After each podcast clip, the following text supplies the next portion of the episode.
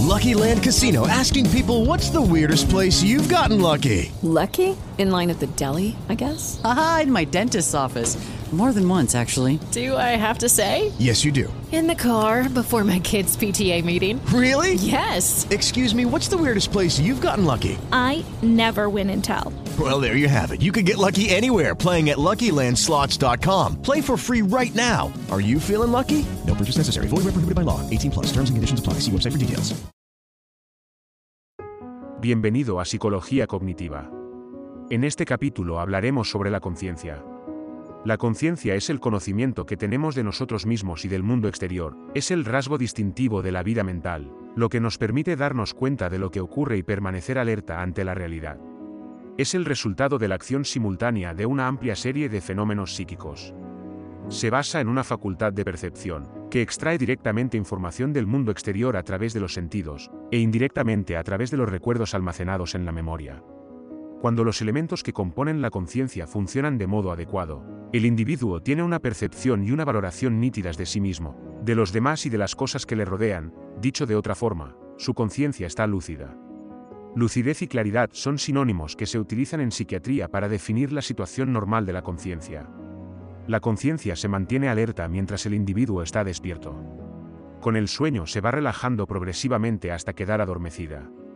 Durante el sueño normal, los elementos psíquicos de la conciencia se mantienen en reposo o se encuentran modificados, así, al dormir el subconsciente se expresa a través de los sueños. En el estado consciente, los estímulos del exterior se integran en el sistema nervioso central. Las estructuras anatómicas que regulan este proceso son la corteza cerebral, el hipotálamo y el sistema reticular, que determinan conjuntamente el fenómeno de despertar, el mantenimiento del estado de vigilia y el sueño. La conciencia puede afectarse e irse deteriorando progresivamente, hasta llegar a la inconsciencia.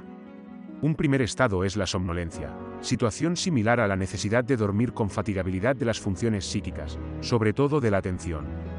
Cuando se acentúa, aparece el sopor, en el que el sujeto solo responde a estímulos intensos.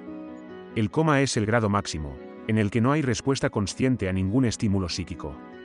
Existen entorpecimientos parciales de la conciencia, como la obnubilación. El sujeto obnubilado tiene una percepción confusa y borrosa del mundo exterior y de sí mismo.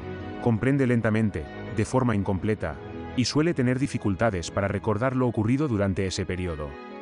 Cuando esto se añade una patología psíquica en forma de ilusiones y alucinaciones, aparece la confusión mental, en la que el sujeto no es capaz de diferenciar lo real de lo que deriva de su estado patológico.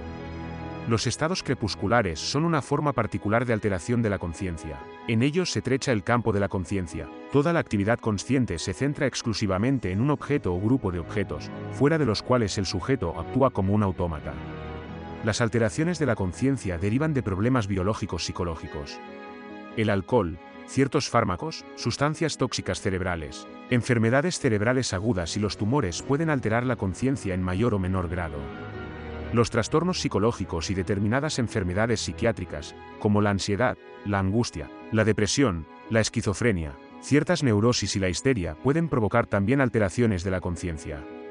Toma relevancia en este caso las bebidas alcohólicas. El alcohol bloquea las inhibiciones y hace desaparecer la autocrítica. Una persona algo bebida de más puede tener incluso una mayor fluidez en la conversación, ser más rápida de ingenio, más sociable. Una mayor cantidad de alcohol reduce el funcionamiento cerebral al estado de embriaguez manifiesta. Aparece el habla poco clara, paso inseguro, se reduce el control sobre las emociones y la conducta. En esta situación de conciencia disminuida ocurren muchos accidentes morales, suicidios y asesinatos.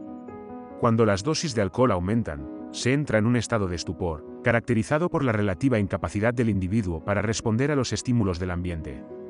Si los niveles de alcohol en la sangre siguen aumentando, se puede llegar al estado de coma, en el que el sujeto corre incluso peligro de muerte, haciéndose necesaria la respiración asistida. Muchas gracias por escuchar. Síguenos en Spotify o en nuestra página web, www.psicologiacognitiva.es. Te esperamos en el próximo capítulo.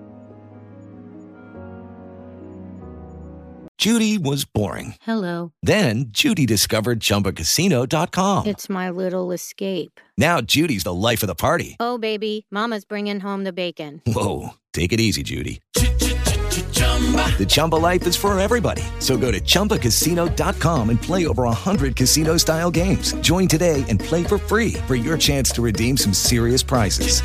chumba ChumbaCasino.com. Purchase necessary. Void where prohibited by law. 18 plus terms and conditions apply. See website for details.